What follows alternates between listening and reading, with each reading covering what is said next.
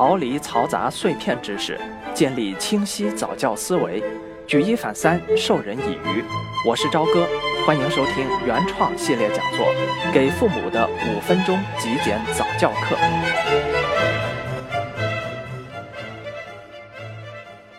家长学习的途径，早教既难又不难。难是难在你打算教育孩子之前，至少自己要先懂。说不难呢，是因为这些东西往往本身道理很浅显，而我们则出于经验和情绪的原因，有时候没有想到，又或者是想到了，但缺乏实践的有效方法。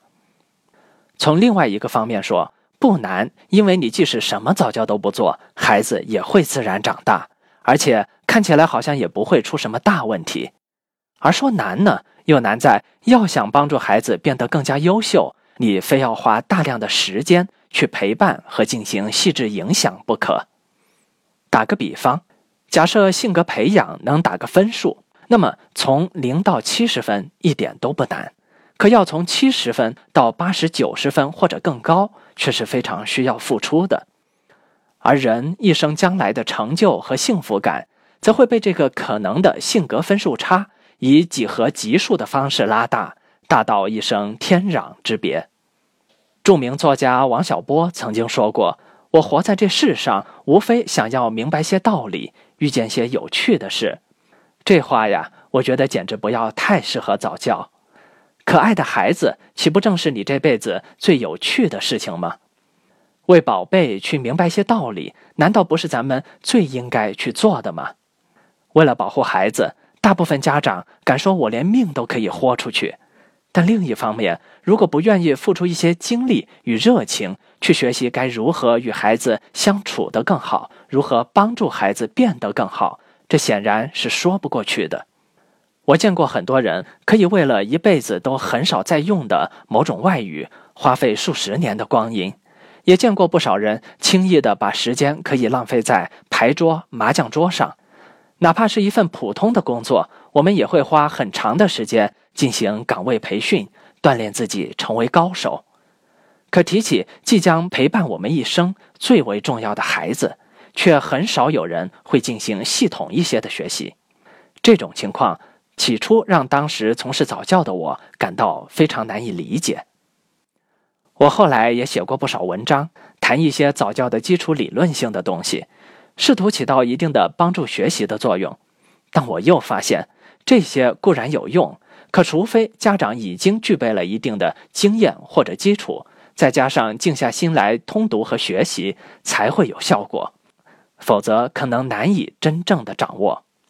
虽说我们还可以方便的买到很多育儿书籍，或者送孩子去上早教课，但家长们想掌握育儿思路的真正痛点，却并没有得到解决。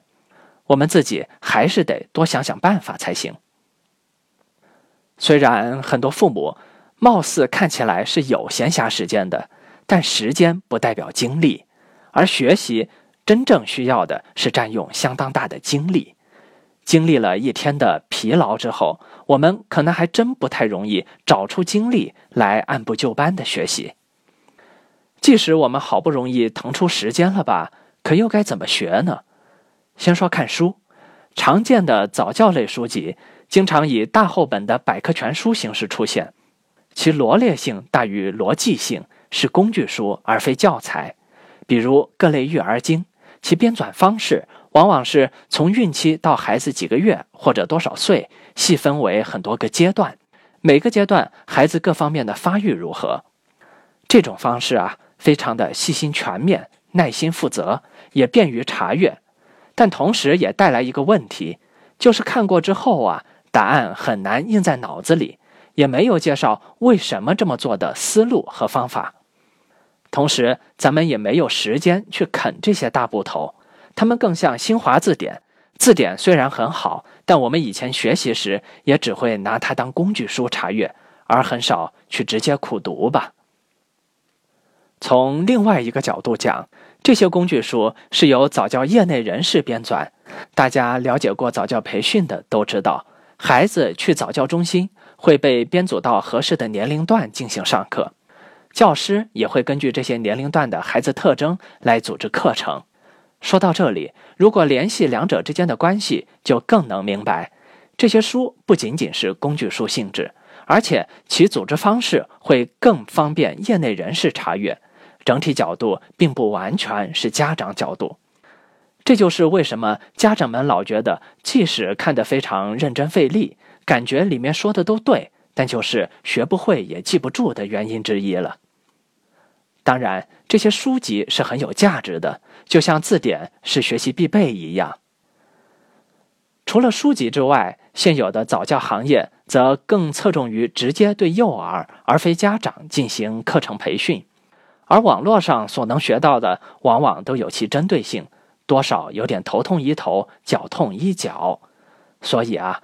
家长们所渴望的简洁的掌握育儿思路还是没有着落，而当我们连碎片化的时间都被手机上的各种应用占得满满的时候，也许对于父母有用的早教思路知识也不得不加入到对每个人的时间的争夺战中去。还好，我们已经找到了这种既能够系统化讲解又容易理解，还不怎么占用大家精力与时间的音频方式。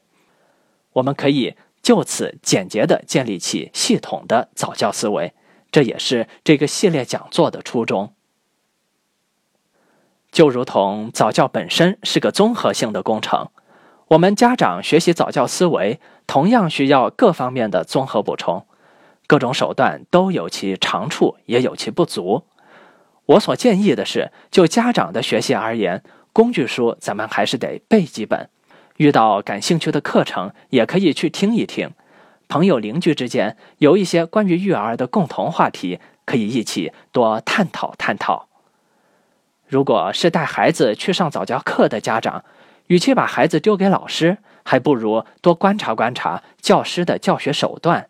他们为什么要这么做？做的技巧又在哪里？我能不能带到家庭里去实践？比如现在越来越多的早教中心会有一个静心时间或者分离时间，在这个环节中，教师将要求家长远离孩子，让孩子自行相处和玩耍，教师也仅仅只是照看孩子的安全。看起来这种方式很普通，可仔细思考之下，我们会发现这种环节不仅会帮助孩子克服分离焦虑和锻炼注意力和社交。还提醒家长要抑制自己过于呵护孩子的冲动，相信孩子能自己照顾好自己，甚至能独立面对小小的挫折。其方式却是简单的不能再简单，家长们很容易就能够学会。一切正确的道理都最终体现在具体的细节之中，家长们也需要在一个丰富的环境中汲取各个渠道的养分。才能够帮助自己变得更为从容和自信。